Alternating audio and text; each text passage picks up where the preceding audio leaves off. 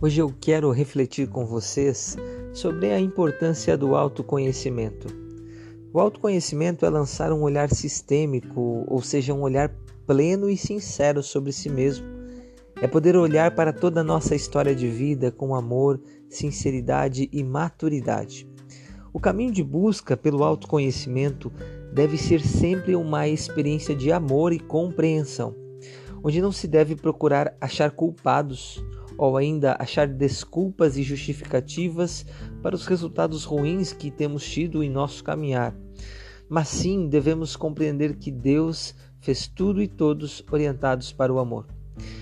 Porém, os erros e as falhas das pessoas que nos formaram ao longo da nossa história, devido a muitas vezes a falta de amor e orientação que essas pessoas também não tiveram, causaram em nós eventos de dor que resultaram em nossa história de vida hoje.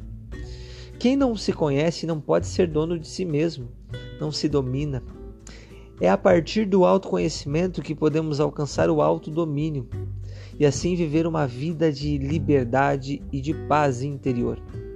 O livro dos Provérbios, no capítulo 16, versículos 32, diz assim: Mais vale quem domina o coração do que aquele que conquista uma cidade.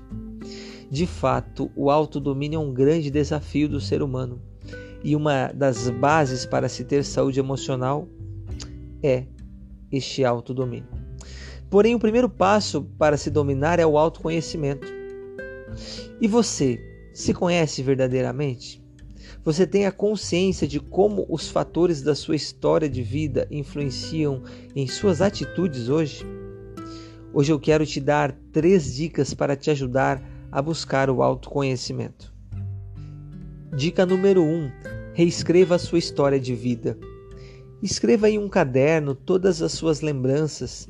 Procure recordar das pessoas que estavam presentes no seu tempo de infância, os seus familiares, parentes, amigos. Relembre os momentos mais marcantes, as brincadeiras, as lembranças da escola. Relembre também a fase da adolescência até o momento atual.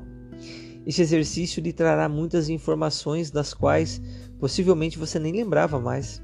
E certamente lhe ajudarão a lançar um novo olhar de compreensão e amor perante a sua história. Dica número 2: converse com seus parentes sobre a sua história de vida.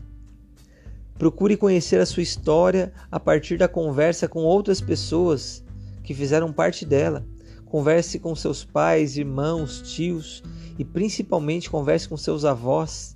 Procure saber os detalhes do lugar onde você viveu, onde você nasceu, quando você era apenas um bebê. Procure conhecer as dificuldades, as alegrias daquele tempo. Procure também conhecer a sua genealogia. Busque compreender as suas origens e certamente as descobertas advindas deste tempo lhe ajudarão muito neste processo do autoconhecimento. Dica número 3: ame e se reconcilie com a sua história. Ao olhar para a sua história de vida, o faça com amor e compreensão, procurando entender que as pessoas envolvidas em cada momento, sobretudo as mais íntimas, lhe deram o melhor que elas poderiam dar naquele momento. E por mais difícil que possa ter sido a sua história, ela deve ser compreendida e amada por você. Guardar rancor não irá ajudar em nada. Pelo contrário, só causará dor e ressentimento. Tenha certeza que a sua vida é bela por ser exatamente como ela é. Eu desejo que você tenha relacionamentos fortes e um excelente dia.